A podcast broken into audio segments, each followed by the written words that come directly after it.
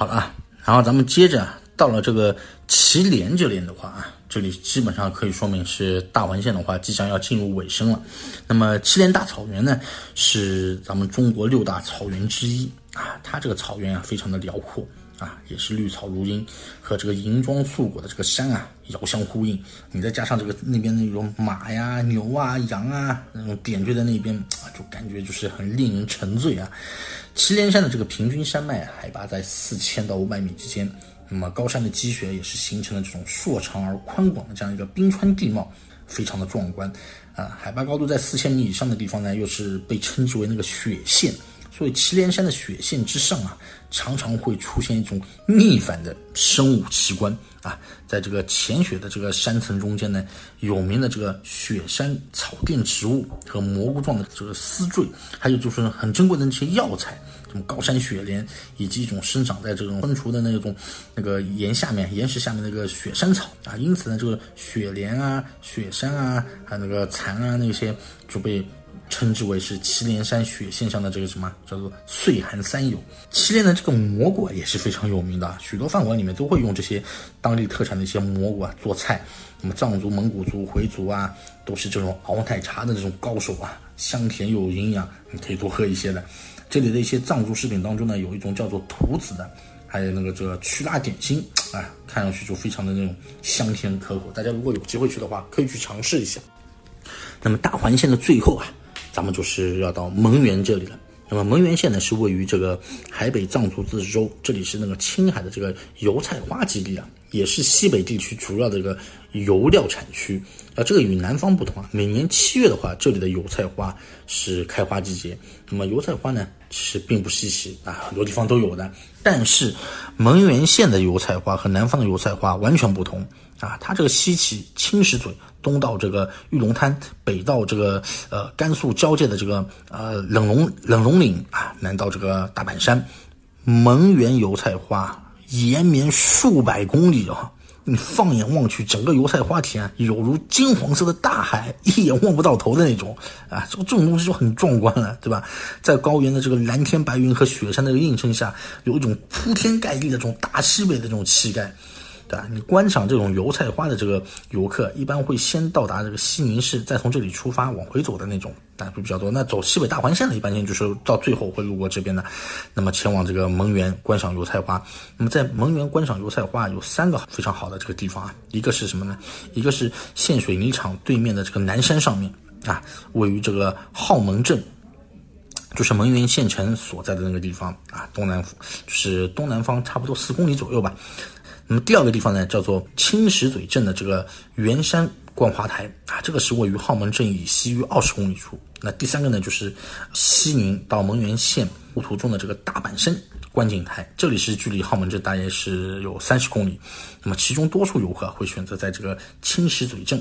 观赏这个油菜花，这里的油菜花田比较集中。去这个青石嘴镇观赏油菜花有很多方式啊，根据自身的情况，可以选择全程这种包车啊、中中巴加包车啊，或者什么中巴加自行车这种方式都是可以的。那么在青石嘴镇或者是浩门镇啊，吃饭和住宿大家都不用担心的，有不少饭店和宾馆都是可以做选择的。但是呢，在七月这个花期啊，青石嘴镇的这个住宿啊就会涨价。标间一般在三百元左右 啊！你看完油菜花以后呢，你可以在，就是选在当地的这个青石嘴镇啊住宿，也可以坐中巴车，到最后你反正是后面返回到西宁，这个都是可以的。那么。蒙源油菜花田啊，不少地方海拔都是在三千米以上的，所以部分游客的话也是多多少少会出现一些高原反应的。那么蒙源在七月份的时候也是非常凉爽的，全年气候在十到二十度之间。如果是遇到下雨天的话，最低气温也会在十度以下。所以看油菜花时候的话呢，注意保暖，不要着凉。好啦，那我们大致的呢，就是把大环线所能去到的一些经典的一个行程啊，给大家简单的来介绍一下了。大家是不是已经有点这种蠢蠢欲动的这种感觉了？当然了。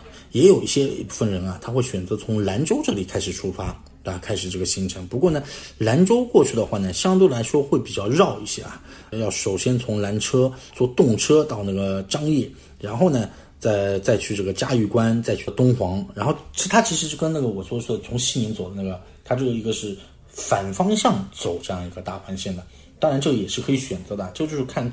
就根据个人的喜好而定了，对吧？有些朋友的话，到了兰州还能品尝一下兰州当地的一些美食，对吧？啊，那这样我们既说到兰州了，咱们就来说一下兰州的一些美食好了。那首先，咱们一提到兰州的话，大家是不是首先想到的就是家喻户晓的兰州拉面，对吧？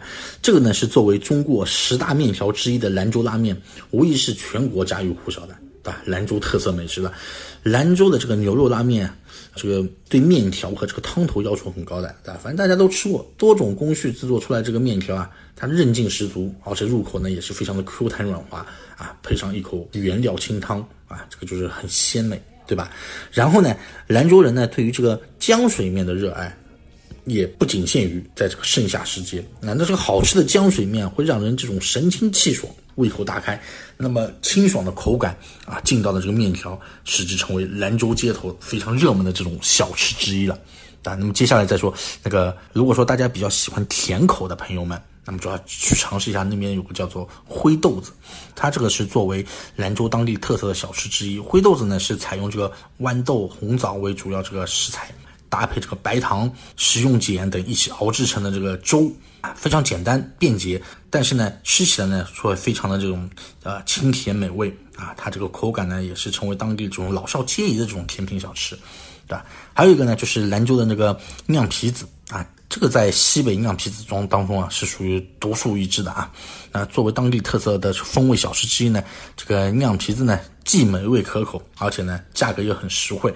它这个就是颜色看上去淡黄透明，吃起来呢也是很柔软又有韧劲啊，淋上这个辣子油啊，这个吃起来就更加热辣爽口浓郁，就是浓香浓郁的那种感觉。那接下来还有一种呢，就是他们你发现吗？他们那边其实面食就西北嘛，很喜欢吃面食，对吧？还有一种一片一片的这种面食，炒面片，这呢也是兰州街头的这个美味面食了啊。煮到这个断生的这个面片，配这个肉片啊、胡萝卜啊、西红柿、鸡蛋等等作为这个辅材料翻炒出锅，它这个面片呢也是非常的 Q 弹的啊，口感呢也是这种啊麻爽微辣，是当地不可缺少的这样的一个主食。哎，那么。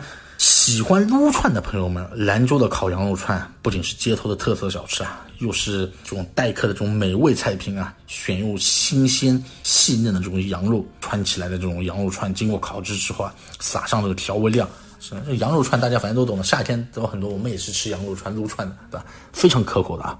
那如果你觉得那个撸串吃这种羊肉串不过瘾的话，那么就去尝试一下他们当地的那个。手抓羊肉，这个是非常具有当地特色的紧实不柴的肉质，这种香味浓郁，而且呢入口呢也是非常的鲜美，不腻不膻，搭配这个蘸料，这种酸辣鲜香一应俱全。那无论是热食、煎食，或是刀片，就是片开之后啊，直接蘸食盐去吃，这个都是让人啊欲罢不能的那种感觉。好啦。咱们也说了那么多吃的，那么多玩的了，对吧？那么我要去准备直播之后啊，待会一会儿要去点点外卖吃了，不行啊！这说到吃啊，撸串这个东西啊，口水就流出来了，对吧？每到这种环节，我一直在说的，说到吃，对于我来说就是一种煎熬。然后呢，大家其实对于这个甘青的这个环线是不是有了一个大致的一个初步的了解了呢？我还是那句话，很多地方啊，只有大家亲自前往，亲自。去经历过之后，你才能够真正的去体会到那些景点给你带来的那种震撼。那么甘青呢，也确实是很值得推荐大家去走一次的这样一个旅行目的地。